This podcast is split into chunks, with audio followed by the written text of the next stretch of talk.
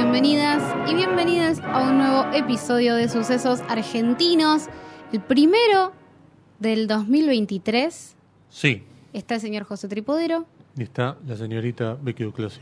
¿Cómo te va? Muy bien. Muy bien, empezaste el año con todas las Uf. ganas de vivir, propósitos nuevos. Con las ganas de llegar hasta fin de año. Es Mirá, es un montón. Es ¿Qué te un parece? montón, sí. ¿Hiciste lista de propósitos? ¿Haces No. esas cosas? No, parece Yo una sí pavada. hago. Después me cago en todo. Claro, por eso. Verdaderamente no hago o hago pocas, pero no sé, por algún motivo me, me gusta. Igual no me amargo por no cumplirlas. ¿No? ¿eh? Es como... Como la cuenta de Letterboxd, claro. ya está. Empecé, reactivé la cuenta de Letterboxd, Sí, te vi, te vi, te vi. ¿me viste? Bien. Pongo lo que veo, lo califico, pongo el, tengo el diario al día. Bien, Al día hoy, que bien. es 4 de enero. ¿no? Claro. Vamos a, Vamos a ver el 4 de noviembre, ¿no? intentar que esto perdure en el tiempo. Eh, estoy haciendo ejercicio. Ah, mira, ¿qué más? Contanos más. Eh, me propuse. Estoy. Me descargué una app para idiomas. bien. Todas, todas las cosas. Después lo- les voy a ir contando cuándo las voy abandonando. De Pero alguna idiomas cosa. que, en general, tipo, este, ¿cómo se dice tal palabra en Una app para aprender idiomas muy conocida. Ah, ok. Me descargué para ver si aprendo algo. Bien, bueno. Sí.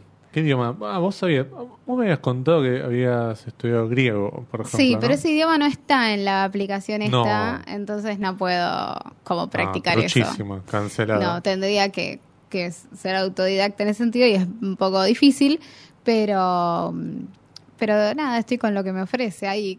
Muy bien, bueno.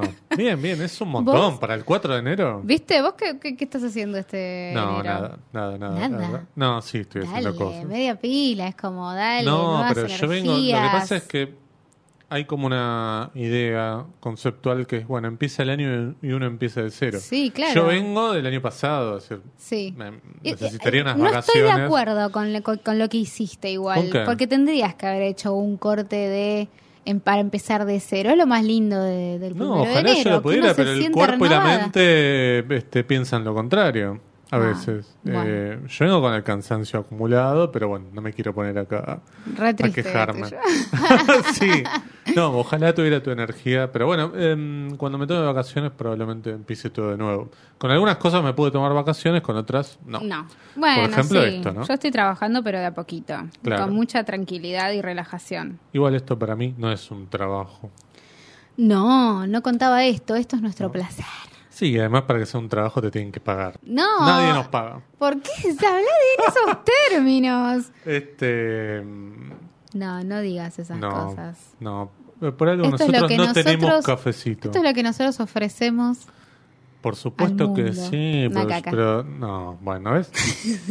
Un segundo antes me estaba criticando a mí y este Tampoco después quiero sobrevalorar sale- nuestro aporte al mundo. No, es no. este nuestro Exacto, aporte al mundo. Exacto, exacto. Es Yo, es- es la lo que es. Sí, sí. Bueno, Em, tenemos que basta. saludar a nuestros amigos de Bodega Sí. Azul ¿eh?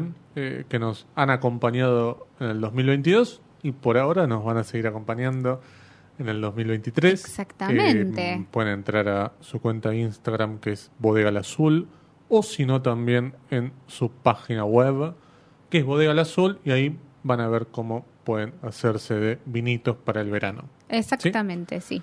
Eh, así que bueno, los saludamos a nuestros amigos. Tengo que pasar, voy a pasar en estos días. ¿eh? Ajá. Así que eh, ustedes también pueden sumarse al club de Bodega al Azul. Eh, damos vuelta a la página porque Sí. el episodio de hoy se podría titular Argentina 2022. ¿no? Dale, sí. Me Es parece bien. Nada más ni nada menos que el ya conocido este, y muy original balance de cine argentino del año pasado, ¿sí? del 2022, de las películas que estuvimos viendo. Podemos charlar, si querés, primero antes de pasar a, a nuestra lista de, bueno, puesto número 10, puesto número 9. Yo le tengo armado así, no sé vos, Sí, de atrás sí. para adelante, bien. Eh, ahí coincidimos, vamos a ver las películas. Pero no sé si tenés quizás algún pensamiento acabado sobre lo que fue en general el año 2022 para el cine argentino. Fue, fue un año medio raro, me parece, ¿no? Ya hablamos de más, de más diría, en este podcast durante de, todo el conflicto que hubo político, Y no nos dejaron y demás. Claro, eso yo creo que hizo que las cosas sean más raras. Creo que no hubo tantas, tantos grandes, eh, lindos estrenos como otros años No. que películas. Inclusive muy pequeñas eh, te deslumbraban y, y después era difícil poner hacer un balance o hacer un top ten se recontra complicaba eh, No, mí porque había cosas muy lindas a mí me costó bastante lo que está yo lo pongo con gusto pero pero sí siento que hubo como un poco más de escasez dentro de lo que fueron las grandes propuestas del año y, y también dentro de lo que fueron las pequeñas búsquedas, ¿no? Como creo que creo que no fue quizás el, el año más fructífero comparado con los que venían sucediendo. eh, que tenían cosas muy interesantes, sobre Sí. todo en materia documental, que es algo que a mí me parece muy interesante y demás. Así todo, yo pude armar el top ten Sí. conforme. Yo no puse películas que no me gustan o que me gustan más o menos. Puse películas que están bien, pero como te comentaba, hay dos o tres películas que quizás en otro año hubieran ido a un top 25, por ejemplo, a un top Ah. 20. Claro. Eh, me, me costó en ese sentido. Creo que mm, un par de fenómenos taparon un poco ciertos eh, huecos que dejó en términos generales la, la programación de cine argentino de este año. ¿no? Eh, digo, me parece el fenómeno de Argentina en 1985 tapó por ahí mucho. Este, de, digo, quizás esa película vino a ocupar lo que en otro año hubieran sido no sé, 10 películas argentinas más o menos Puede interesantes, ¿no? ser, sí. Em, después, bueno, creo que el fenómeno de plataformas se terminó de consolidar en términos de muchas películas que van directamente a plataforma, que ya ni siquiera pasan por sala. No solamente películas de Netflix, sino también películas de Amazon, por ejemplo. Después eh, hay otras dos plataformas que también eh, subieron estrenos argentinos de este año. Estoy hablando de HBO Max y de Star Plus. De HBO Max tuvimos un par de estrenos. Tuvimos la, la película de eh, Ecos de un Crimen. Y tuvimos la otra, la de Nico Franchella, Telemarketer. Este, que era una copia de Enlace Mortal. Que cre- creo que yo la comenté acá. Eh, Y un crimen argentino. un crimen argentino, ah, es verdad, había una más. Y bueno, de y Star Plus tiene, bueno, este subió la de Todas Suar las de Suar y la de... y la de Carnaval era. La de Carnaval y la de, O la de Más Con. Respeto de Soy tu Madre, que la subieron hace un par de semanas, o la semana pasada. Sí. Eh, después, bueno, Netflix tiene sus propias producciones originales argentinas. Tuvimos Pipa, mm. las de Schindel, este, que también tuvo una, una en Amazon, por eso lo nombraba. Eh, bueno, la de, la de Seba de Caro, eh, no me acuerdo cuál otra más. Granizo, mira. y bueno, Amazon también subió um, series, Porno y helado, eh, Supernova, El fin del eh, amor. El fin del amor. eh, pueden ir a leer la nota de Vicky eh, en el portal de Punto Cero. Y me parece que ahí también tenemos como una cosa de, de consolidación, ¿no? De, de ciertos productos que directamente son para plataforma. Mm. Y después por otro lado tenemos los festivales. Em, yo te soy sincero, el Bafisi ¿Qué? me olvidé un poquito del de este Yo de año. ahí saqué unas cosas muy lindas y atesoro, atesoro algo de lo sucedido ahí, pero también igual fue, ¿te acordás que había sido una edición rara, que Sí. cambió de lugar, que mm, no sé, era una todo, tristeza, verdad. era como todo muy raro. Sí, no había, Entonces- no había prácticamente centro de prensa, que era todo ahí como en, en la calle, ¿no? En el San Martín. Em, No fue la edición más memorable. no, no, no. que no. uno No, pudiera sobre pensar. todo para la vuelta a la presencialidad Claro. plena, que uno diría, bueno, no Me sé. quedaba con todos los su- superhéroes que se disfrazaban en la calle, ¿te acordás? En para promocionar. Cabildo y Sí, Juramento, Sí, sí, me claro. prefería mil veces, diez mil veces eso. Sí, la verdad es que fue bastante bastante triste, hasta incluso el spot. Pero, sí. Era inentendible ese spot de la chica que viajaba en bicicleta en una ciudad vacía. Entraba al cine vacío, con auriculares mirando la película. No se entendía, digo, primero, ya no estamos en pandemia. Digo, ¿por qué está vacía la ciudad? ¿Por qué está vacío el cine? Eh, ¿Y por qué mirar una película con auriculares? Me llamó la atención teniendo en cuenta que el eh, director del Bafisi este, es un maniático de la sala de cine, digamos, de defender Claro. la sala de cine y mostrarlo así como el, el spot de la primera edición con la vuelta a la presencialidad después de la pandemia.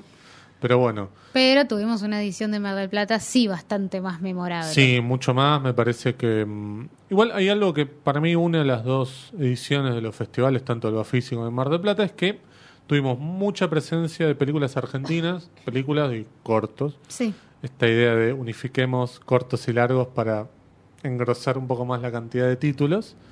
Eso tiene que ver un poco con la situación económica que atraviesa el país, que es muy complicado traer películas eh, extranjeras que, por supuesto, los fees se tienen que abonar en dólares, entonces, bueno, eso complica que muchas películas se puedan ver.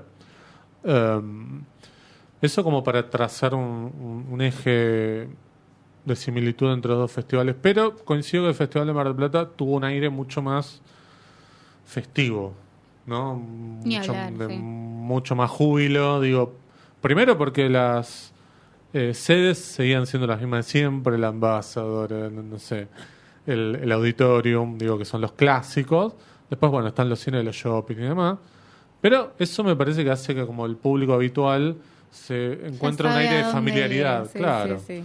Eh, sobre todo con el Ambassador, ¿no? Y ciertas ediciones, hora cero y demás. Que el ambasador este año no tuvo todas las salas como otros años. Eso te iba a decir. eh, pero bueno, nada, funcionó igual. Funcionó. Sí. Fue un gran retorno a la prese- presencialidad completa. Buenos invitados también, Sí. digo, este, me parece que, que hubo otra, otro espíritu, digo, Sí. algo más parecido a, al 2019, que bueno, que el Bafisi me parece que todavía está como medio eh, anclado un poquito a, al 2020-2021.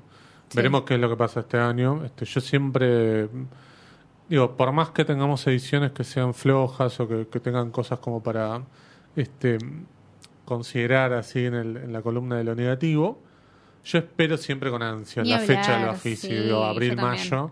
Esperemos que, que no sea tan. que Esperemos que sea más cerca del verano. Debe estar ya la fecha del Bafisi, pero. Viste que la fueron como moviendo. Antes era en marzo, después era en abril, ahora es como mitad de abril. Mm. digo, más cerca del, del, del invierno no me copa tanto. No te copa. Bueno. Bueno, vos me parece que eh, querés ya que nos metamos directamente en la lista. Vamos a la peli. Sí, dale. ¿Querés empezar vos con tu puesto número 10? Dale. Bueno, mi puesto número 10 es ¿Qué será del verano? Una película de Ignacio Ceroy. No la vi. Eh, a mí me gustó muchísimo esta película y me gustó mucho después inclusive de, mm, de poder escuchar al director cómo pensó su película porque es un pibe muy joven eh, que se fue de vacaciones, va, de vacaciones no, su novia se había ido a vivir a otro lugar y él se fue como medio atrás de ella a pasar unas vacaciones, pero nada, como en esa situación, ¿viste? De ella se fue y yo medio que estoy atrás de ella, raro. Eh, se compra una cámara de video para... Polémico, poquito, ¿Eh? poquito polémico. Eh, Es lo que dice la, la, la, la propia premisa, ¿no? Como, bueno, estoy yendo. De hecho, Sí. después se separan, o sea, nada. y sí, Em, y mm, él compra una cámara de video y adentro de la cámara, para, para grabar, había unos videos del dueño anterior, que eran como del tipo con sus perritos y demás. Y él como que entra en la de intentar contactarlo, conseguir el mail, preguntarle por, si primero si podía usar- estos videos, después qué cosas podía contarle él de estas imágenes. Y se genera como un intercambio de mails que eh, acá es donde me parece que está lo más interesante de la película. Hay mucho que es como real de ese intercambio de mails, pero también hay muchísima creatividad del director en empezar a imaginar ese intercambio de mails. Yo no sé exactamente dónde está el límite, sí obviamente te das cuenta dónde están los polos de lo real y lo no real, pero el límite, esa frontera entre en qué momento deja de ser cierto y pasa a ser construcción narrativa, sí. Está como muy bien hecho. Eh, lo plantea con una voz en off de un francés que va contando su historia y habla de sus perros y habla Pará, de... la vi. ¿La viste? Cuando dijiste lo del. mm, El que encuentra videos en esa cámara que él compra. Sí. Este, Sí, sí, sí, la vi, la vi. la vi. Me Eh, la había olvidado, pero la vi. A mí, me, a mí me gustó, me pareció una linda película y, y me parece muy creativa. Sí, muy conceptualmente me parece que está muy bien. Me parece llega un momento en el cual em, vos decís, bueno, y a ver, ¿qué más? Co- no, no, era esto. Coincido, Esto nada más. coincido.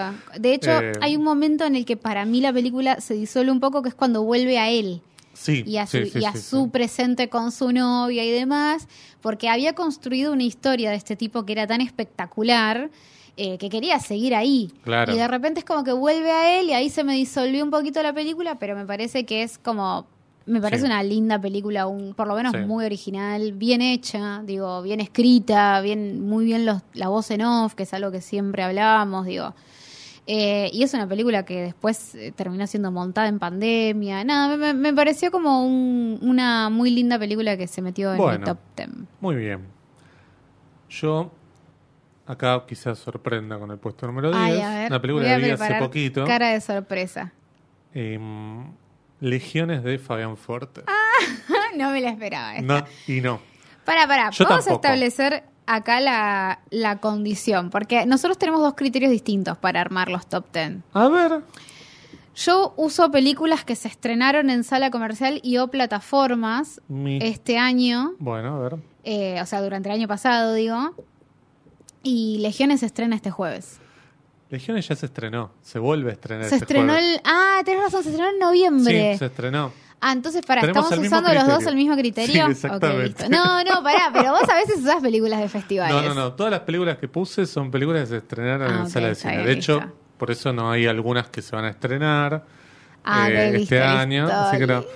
Este, Perdón, pero está bien. disculpas, pues, perdón. Vos armás la lista con cosas de festivales muchas veces. Está bien, Miki. eh, tenés razón vos. Gracias. Yo estoy equivocado. Eso es lo que querés escuchar, ¿no? Siempre. Sí, Eh, perdón, continúa, Legiones. se iba a estrenó decir- en noviembre. Exactamente, pero se va a volver a estrenar en el Cine Gomón si están escuchando este podcast. Más o en menos en tiempo, tiempo y y forma. forma, este sí. jueves, este mañana, en verdad, ¿no? O hoy, o pasado, cuando lo estén escuchando. Claro, o ayer. Este, una película de un director que a mí en general no me gusta tanto. Sí me gustaba mucho su, no sé si es su primera película, pero es una de sus primeras películas, que es La Corporación, con Osmar Núñez, me pareció una película súper interesante. Eh, medio de ciencia ficción, una cosa así, pero muy a contrapelo de todas las otras películas que después hizo. Eh, por ejemplo, Socios por Accidente 1 y 2, junto a Nicanor Loretti. Eh, Em, y esta película dije, oh, no sé, pero me la habían, la gente la había visto en Mar del Plata, me dijo, che, mirá que esta está bastante bien. Vos creo que habías hablado bien de la película. eh, probablemente el señor Diego González. ah, eh, porque vos te habías Yo- dormido, me parece. Yo vi una parte, me había parecido que estaba muy bien, me sorprendieron muy bien los efectos visuales, eh, pero uh, no puedo opinar. o sea, Claro, no puedo no. opinar. No, no, puedo no. opinar. Mm, me pareció una película que está bastante bien, digo, sobre todo por ese lado, digo, por el lado de los efectos especiales, diría, los efectos prácticos están muy, muy bien.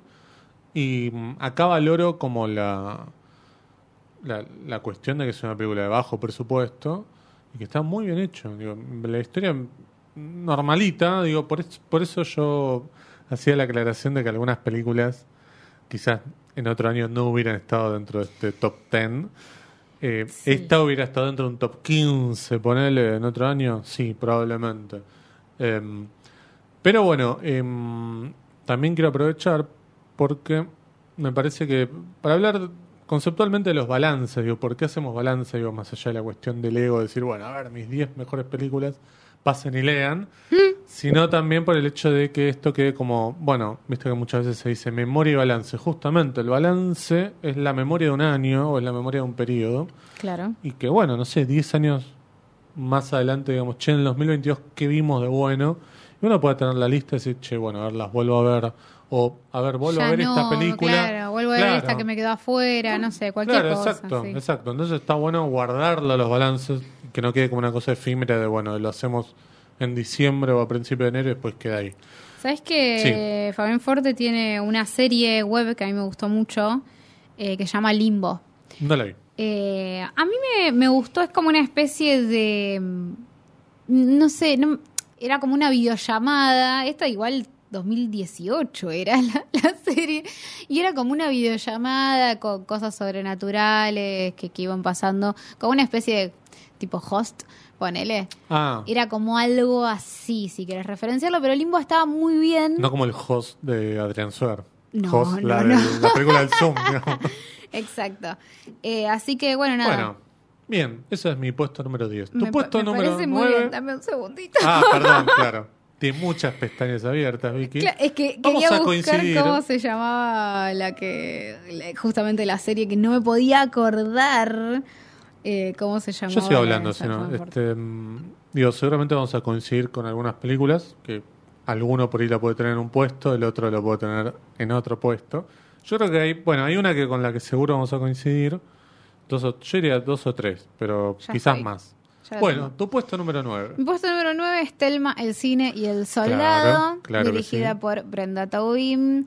Un documental que ¿Qué abajo la pusiste? Yo pensé que iba a estar. son 10 de todo el año. ¿No te parece No, que está bien no que sé, esté yo dentro? pensé que iba a estar, ¿Cuántas eh, películas se estrenan en el año?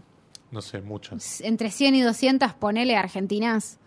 Bueno, de entre las 100 y las 200 está en el puesto número 9, está re arriba.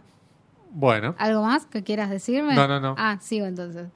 Eh, se trata sobre una mujer que está dentro de un grupo de jubilados, jubiladas, que van al cine y ella evidentemente contó en algún momento que su hija tenía un, eh, tuvo un intercambio de cartas con, Epistolar. Sí. con eh, Un soldado de Malvinas. un soldado de Malvinas, exactamente. Y por algún motivo se les ocurre hacer un documental de la búsqueda de este soldado para ver básicamente si sigue vivo, si está, qué le pasó, qué fue de su vida. Si no estuviera vivo, qué, qué le pasó, Claro. digamos. Como, bueno, nada, conocerlo y revivir un poco esa historia.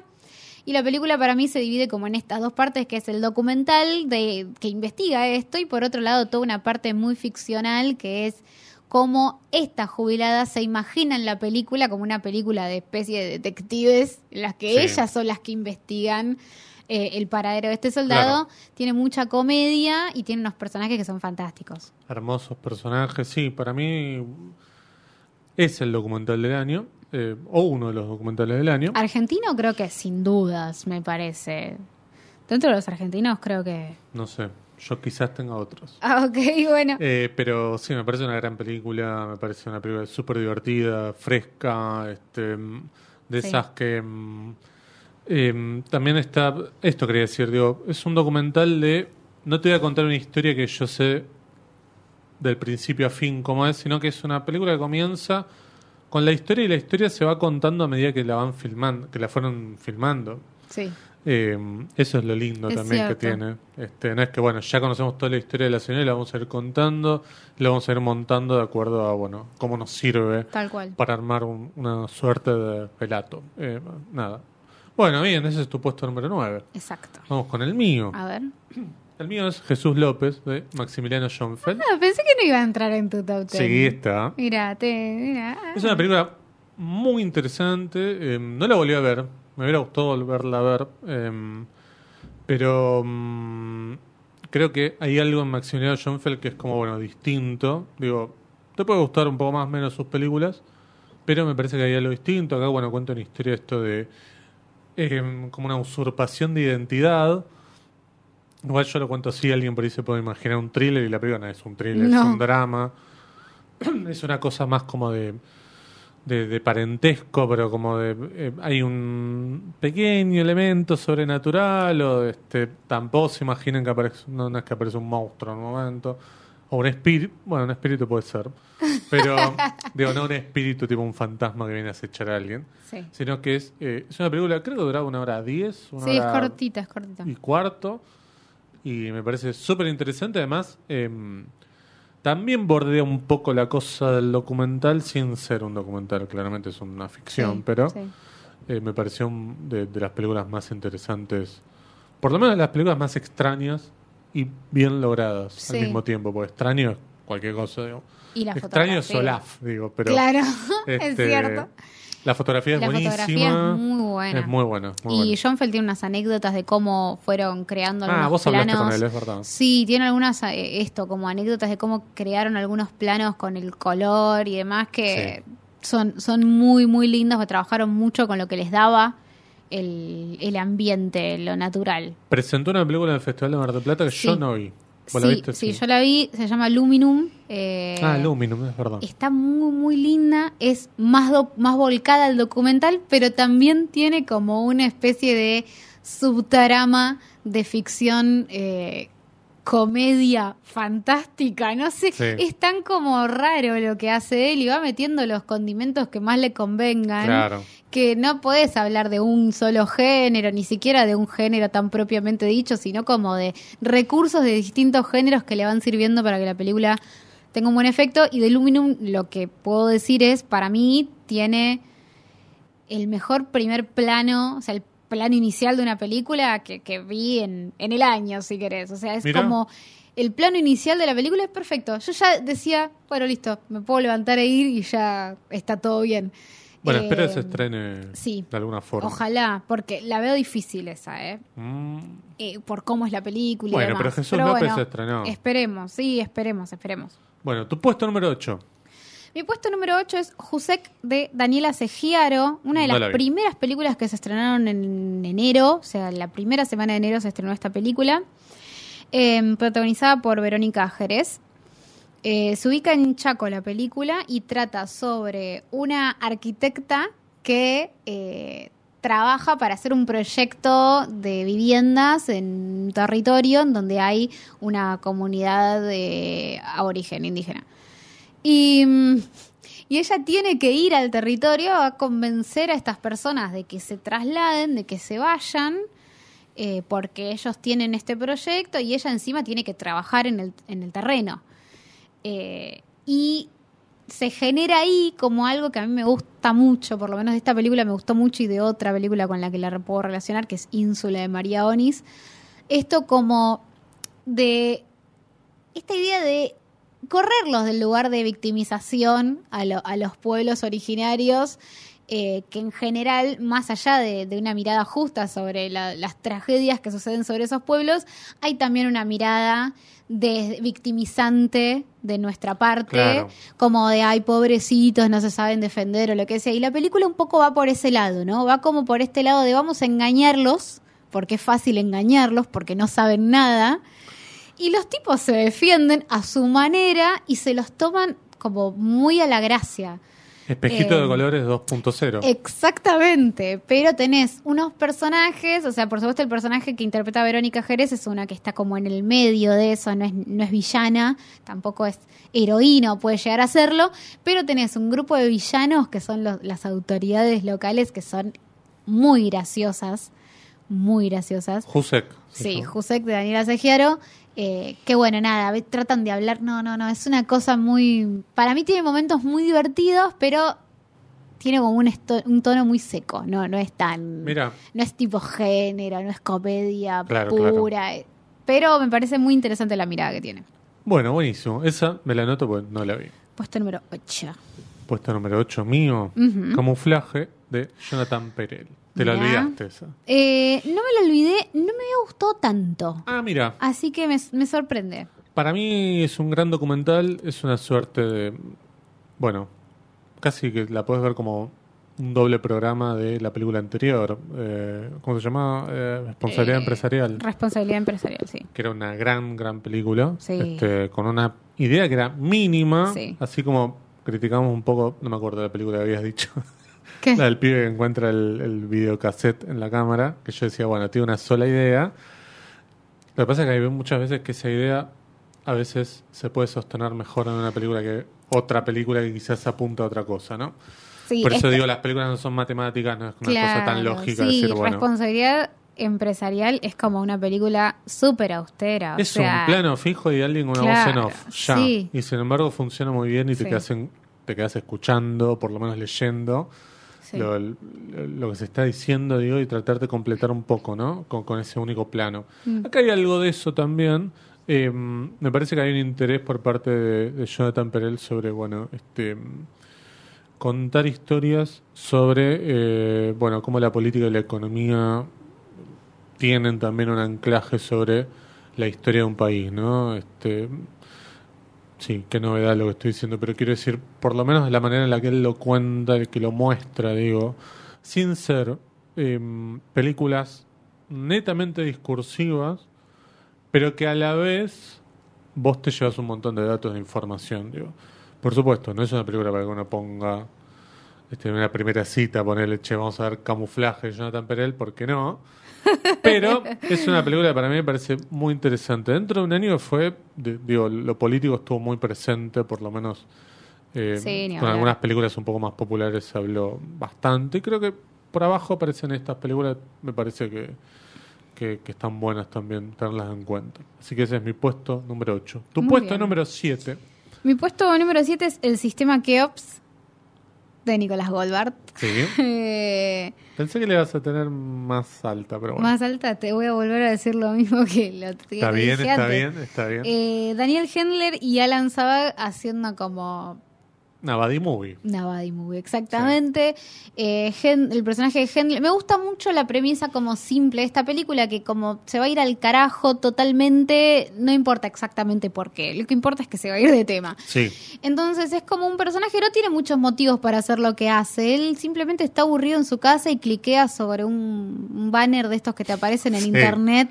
Una de estas pop-ups que te Sí, aparecen. exacto, Sí. pero es como que no hay por qué. Él cliquea y punto. Y lo que importa es que luego de eso va a entrar como una especie de esquema piramidal en el cual tampoco se entiende por qué, pero hay alguien que lo está espiando Eso es genial, y que, que lo nunca está te nada. Nunca se entiende nada, o sea, se entiende como la lógica primaria de la cuestión, pero no se va a meter en el trasfondo, porque esta es la historia de un tipo que quiere que lo dejen de espiar y hostigar, Exacto. y tiene alguna herramienta para intentar descubrir quiénes son los que le están haciendo eso e ir a buscarlos, Claro. para cagarlos a trompadas, como dice su amigo, que es como todo el tiempo la premisa de su amigo es ir a agarrar a trompadas a estos tipos. eh, y, y básicamente el otro es un poco arrastrado a eso, lo único que quiere es que se termine la cuestión. Eh, pero me parece que, que es una película que es muy divertida, digo, está muy bien de, de tono de actuación, está Sí. muy bien de montaje. Eh, me gusta que pasen muchas cosas en una película Sí. argentina de género, digo, me gusta que pasen cosas. Eh, entonces me parece súper valorable, me parece una película muy prolija, muy que tenga un efectiva. anclaje además en en una zona de la ciudad de Buenos Aires Sí. como muy icónica Sí. y que no sea como, bueno, da lo mismo como en algunas producciones que quizás podemos hablar, que, que no están tan buenas, digo, de- en el sentido de, bueno, puede suceder en cualquier lado. Acá, es- esto es Belgrano, son las galerías de Belgrano, son las calles de Belgrano y me parece genial, digo. Este, mm, una bocanada de aire fresco, diría un crítico medio choto, este, a, a las películas de género, sobre todo las comedias, ¿no? Sí, Este, ni hablar. bueno, muy bien. Mi puesto número 7, ¿Cuál ya es? que me preguntas, Ya que te pregunto. una ópera prima también. Eh, no, igual las otras no eran ópera prima. Pero El Monte de Sebastián. Collier. Sí. película de un director formoseño. Sí. ¿eh? Eh, una película de la que yo no esperaba tanto eh, y me encontré con una grata sorpresa. Creo que no sabía ni que la habías visto yo. No te la conté, ¿no? No, y eso que yo te la recomiendo un montón. O sea, la Ah, viste no, y no, no me, me viniste a contar. Perdón, te debía eso. A ver, estoy totalmente Te debía el crédito. Chicos, yo vi esta película No, Vicky no. Solamente quiero saber qué te pareció. No, me pareció una gran película. Digo, tiene una premisa también muy pequeña. La historia bueno, de un hijo que ir a buscar a un padre que está en el medio de un monto, en el medio del- de la selva. Está como aparte em, casi como alienado con ese contexto. Y que, que era un médico, ¿no? Creo, sí, él era que- como médico, tenía otra vida claro, y de exacto. repente está ahí. Está en las antípodas de lo que está viviendo. em, viviendo casi de una manera primitiva. Sí, Y hay también hay un elemento sobrenatural que me parece espectacular y que tiene que ver con esta idea de un- del, del monte, ¿no? De, o de la selva que tiene como una vida propia sí. y que mm, no se trata simplemente, bueno, de la decisión de un hombre de vivir ahí, sino que hay como algo que lo tiene como este, atrapado, cooptado. Me pareció una gran película, una gran actuación de Gustavo Garzón. Cada vez me gusta más Gustavo Sí, Garzón cuando sí. veo en películas, digo, bueno, es como la típica presencia, bueno, ah, está Garzón, bueno, acá puede haber algo, ¿no? Total. Eh, hemos hablado ya de varias películas, por lo menos que lo tiene él, o, o haciendo un papel más protagónico o un papelito. Acá no es el protagonista, este, netamente, Pero su presencia es como vital, casi Sí. como la del monte mismo. Sí, porque aparte tiene un tiene que hacer un trabajo en esto de, de la alienación Sí, y de claro. este vínculo medio sobrenatural con el monte que no es natural, entonces hay como todo un trabajo. Es una película igual que tiene sus tiempos, no es una película, de, no sé, vas a ver este, eh, insisto con esto, no una película de género en la que pasan cosas cada cinco minutos, pero te vas a encontrar con algo distinto, Mm. me parece. Así que El Monte de Sebastián Collier Bien. Es mi puesto número 7, tu puesto número 6. Estoy sorprendida que hasta ahora no nos superpusimos. No, pero... eh, ahora va a empezar a pasar, Sí. por eso lo quería Sí. decir ahora, porque sé A que ver. ahora va a empezar a pasar. Eh, el suplente es mi puesto número 6. No la vi. de Diego Lerman, eh, protagonizada por Juan Minujín, nuestra Escritores de la Libertad. Sí, como la nombramos acá. Eh, me gusta porque si bien sí pertenece y no puede escapar de ese subgénero, ¿querés? Sí, sí, sí. sí. De profesor, que viene a entra, cambiarle la vida a que, que pibes. cambian ambos en esta relación, ¿no? Ellos cambian al curso, el curso los cambia a ellos, Sí. etcétera. Eh, digo, forma parte de eso y pasa eso en la película. Eh, pero sí me parece que adoptaron bien bastantes rasgos locales como para que no sea una cosa muy que la veas y digas, ¿qué? Claro. ¿Dónde? ¿Cuándo? Fuiste a buscar el Google Translator ¿Qué de carajo? Escritores de la Libertad y hiciste esta película. claro. Exactamente. No, no, me parece que toman bien el tema de, de ciertos eh, conflictos locales, de cierta dureza en la infancia. Me parece que sobre todo el rasgo más característico es esta cosa de quizás él no puede salvar al curso entero, tiene que tratar de ayudar a uno o dos Sí. y más no va a poder hacer y eso me parece bastante honesto para la película, ¿no? Como no- no, proponer tampoco eh, algo verdaderamente ridículo. En Escritores de Libertad se salvan todos. prácticamente. Todos, todos les cambia la Claro. vida y para siempre van a ser felices Sí. desde ese momento en adelante. Bueno, acá es un poco más, un poquito más seca la película en ese sentido, pero Hay una de bueno, básquet que me gusta mucho, es así. Es con. Samuel Jackson, eh, con los pibes del secundario. a mí me Juego de honor, creo que se llama. Sí, sí, ya sé cuál. A mí me gustan todas las que Sí. son así, me las creo todas. Claro, obvio. Es Pero- así. Yo voy a Estados Unidos y es así. Y es así la Si voy vida, a dar ¿no? Clases, es así. Les voy a cambiar claro. la vida a todos. Em, pero bueno, nada. No, pero por ejemplo, ¿sabes que tiene algunas cosas que yo me preguntaba qué tan verosímiles eran para lo que es la, la realidad nuestra? Y después, en realidad, en la dinámica de la película no importa tanto eso. Como Ah, importa buenísimo. más cómo está construida, sirve a los efectos de lo que va a suceder en la película.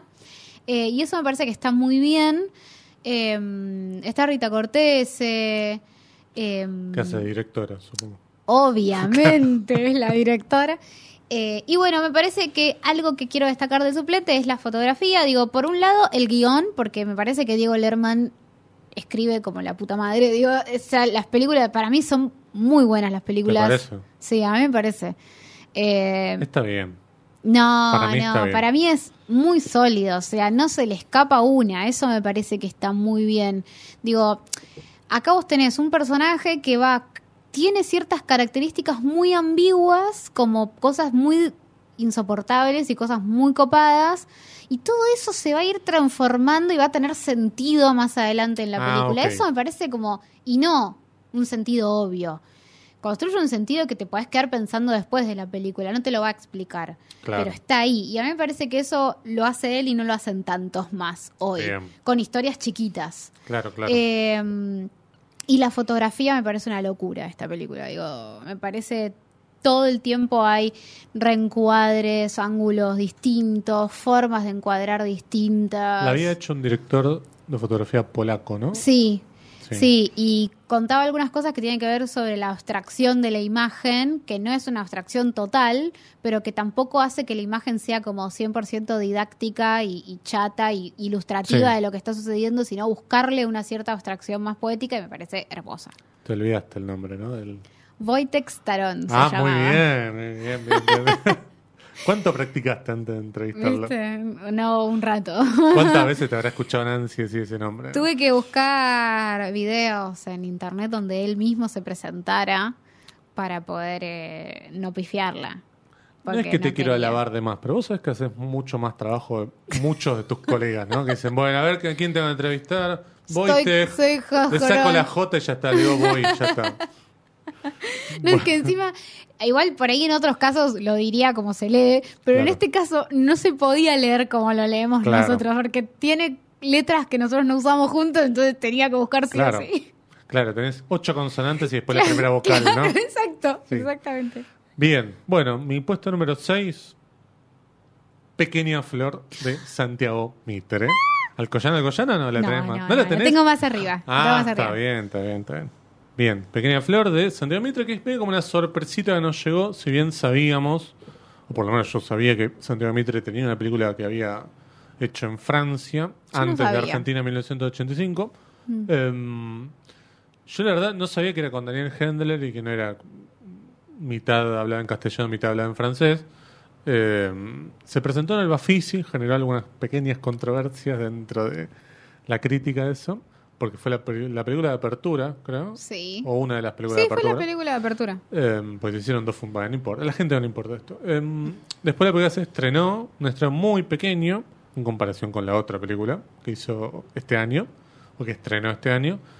Y mm, me parece como, primero es como la, la película díscola dentro de la filmografía de Santiago Mitre, porque no tiene nada que ver No. ni con las temáticas que lo obsesionan o que le, le interesan, con lo político, con digo, todas las otras películas, digo, El Estudiante, La Patota, La Cordillera, Argentina 1985, son todas películas que lo político está atravesado por los por lo que le pasa a los personajes, mínimamente. Em, la Patota quizás está un poquito más opaco eso, pero está presente, ni hablar.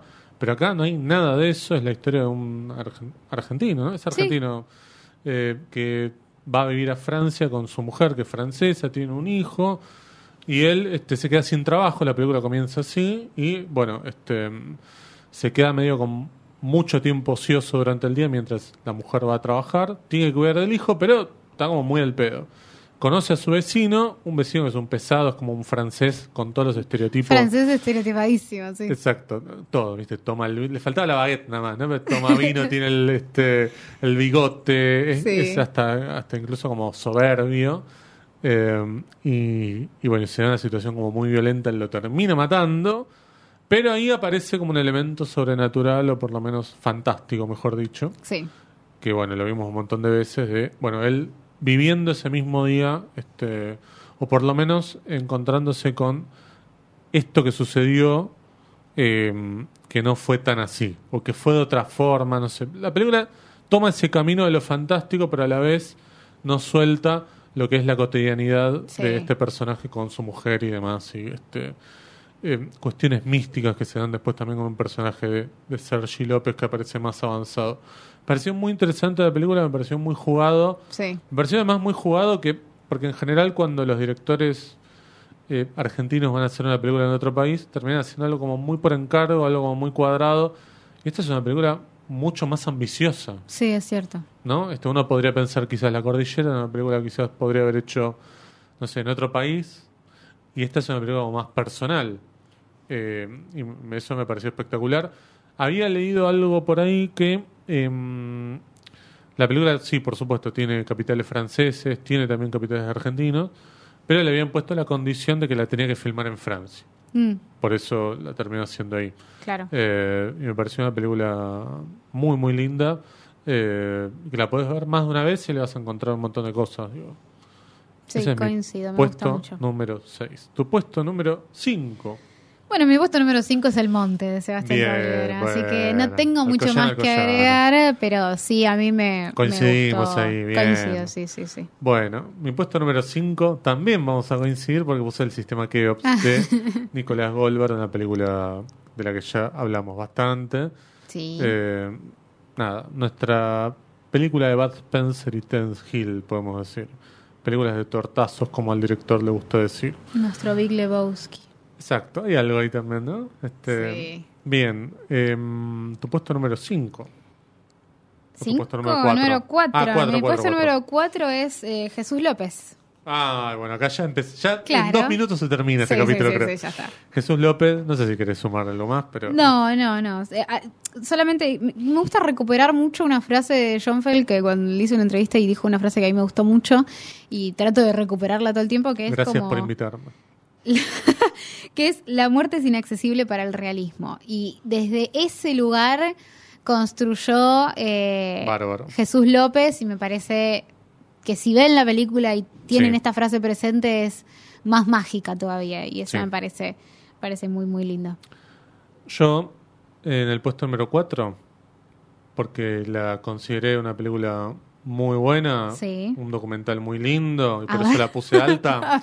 es Telma, el cine y el soldado, Ah, de Brenda Tawin. sí. Así que bueno, este, yo la puse en el puesto número 4, Brenda, si estás escuchando esto. Vicky la puso apenas en el 10, creo.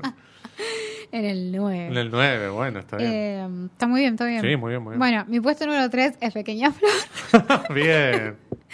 eh, de Santiago Mitre y lo Bien. acabamos de hablar. Ah, en el podio pusiste dos, o capaz no sí, pusiste dos. sí, sí, puse dos. Bueno, el suspenso siempre, Vicky, a marzo. Bueno. Bueno, vos lo dijiste. Este, no, me parece dicho, no sé. No sé yo. Claro, tal vez, vamos a ver. ¿Tu Bueno, puesto número 3? mi puesto número 3 es Azor, Azor, de Andrea Fontana. Esta película también que eh, hacemos un poquito de trampa, porque Pequeña Flor es mitad argentina, mitad francesa.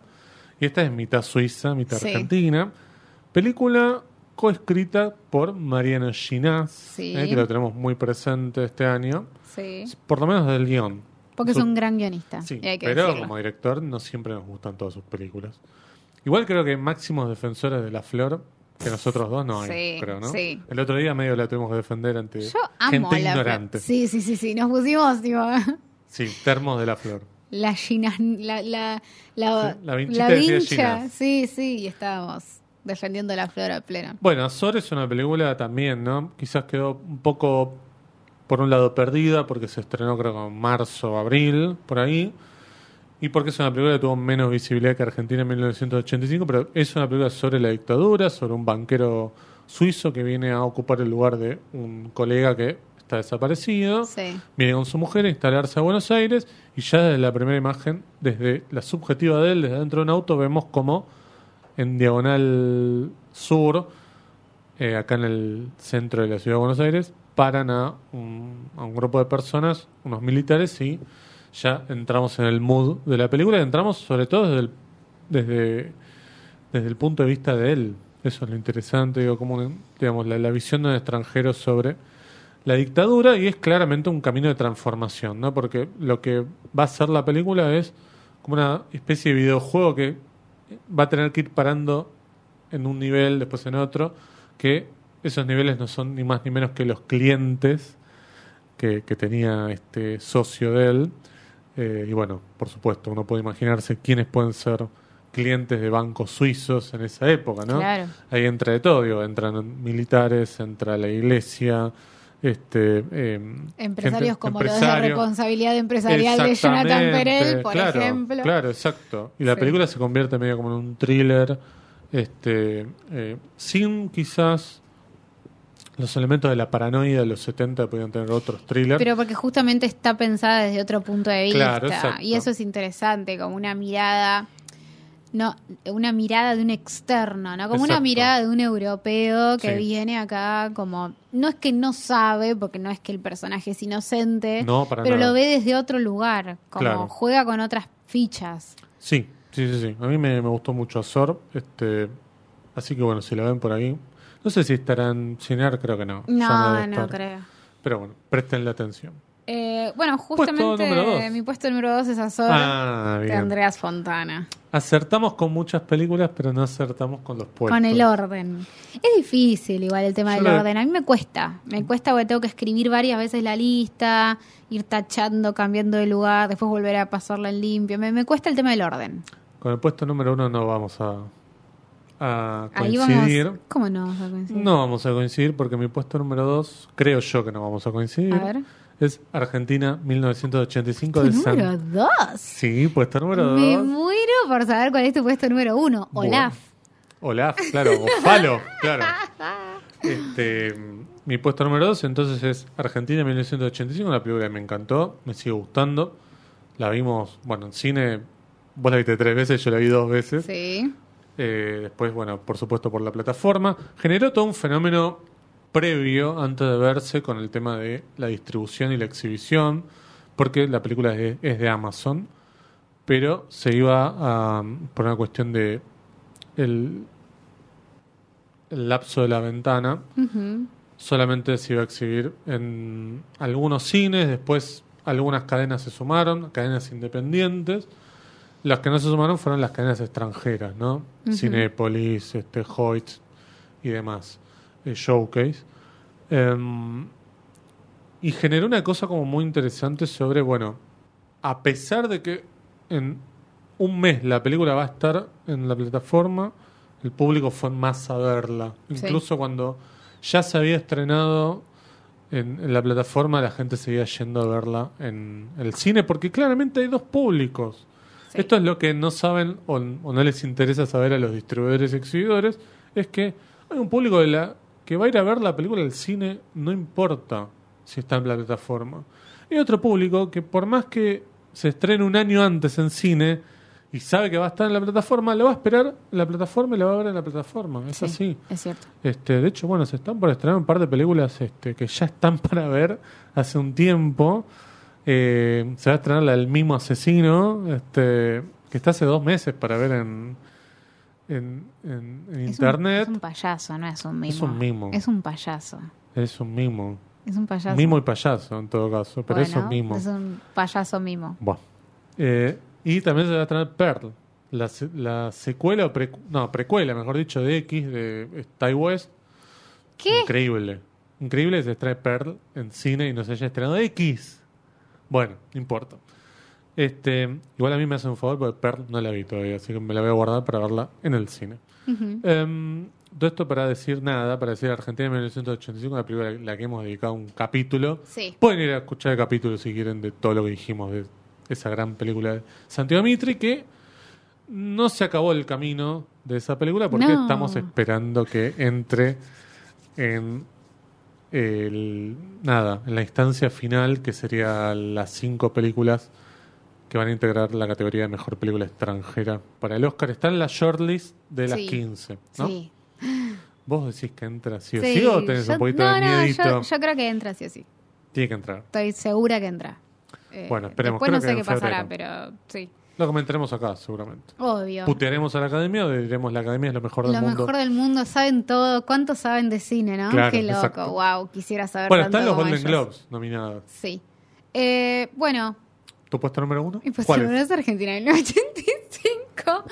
Obviamente. Sí. Eh, me parece que más allá de lo mucho que me gustó la película, creo que todo el suceso que acompaña, que vos ya acabas de decir, y además lo que sucedía dentro de una sala, ¿no? Como esta cosa milimétrica, cronometrada de cuando Sí. la gente eh, se emocionaba, cuando se reía, esa efectividad que tiene la película y lo que logró el boca en boca en esa película, me parece que la hacen como el evento cinematográfico del año argentino.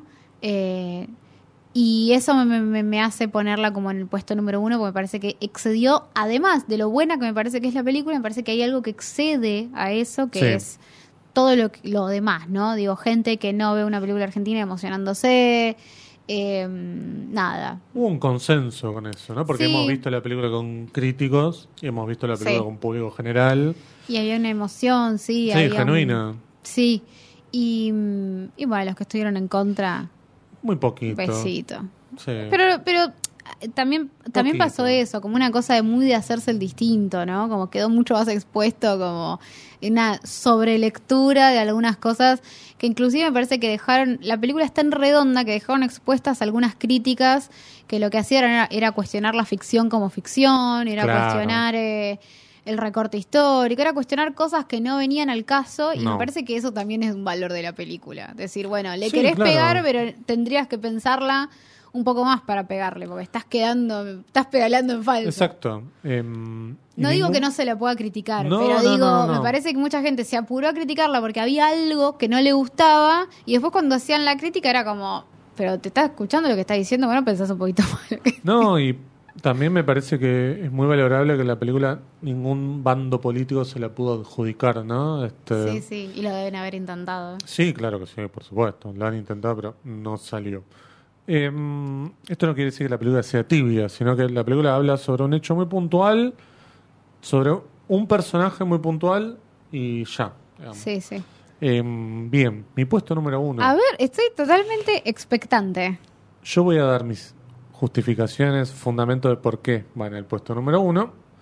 Voy a pasar a nombrar la película. Está con mucha. Está con una cara de suspenso, Vicky. No puedo imaginarme Está cuál. pensando, veo en su mente acá un montón de películas que van y vienen en la cabeza de Mm. Vicky, pero mi puesto número uno de películas argentinas de este año es Herbaria de Leandro Listorti.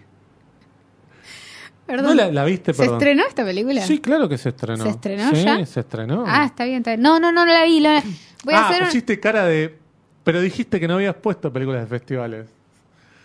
No, pará, pará.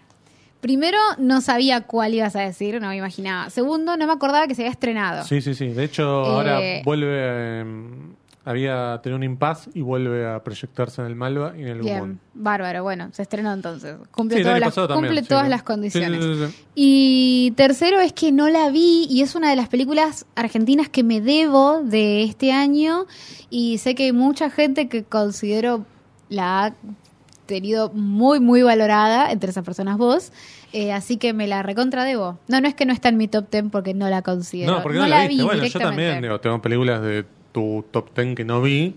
El suplente no la vi, digo, quizás hubiera entrado. Em, pero bueno, Herbaria me parece una película fundamental. Me parece de todos modos una película que no es para todo público. Cuando digo para todo público no estoy diciendo de, de franja etaria, sino de un público que no va a ver películas habitualmente, que no está quizás tan pendiente de lo que sucede con nuestro acervo este cultural cinematográfico, le puede interesar. Em, pero es una película para mí mm, que, que- que dice mucho sin ser netamente discursiva, sin ser declamatoria, sobre la preservación de las películas.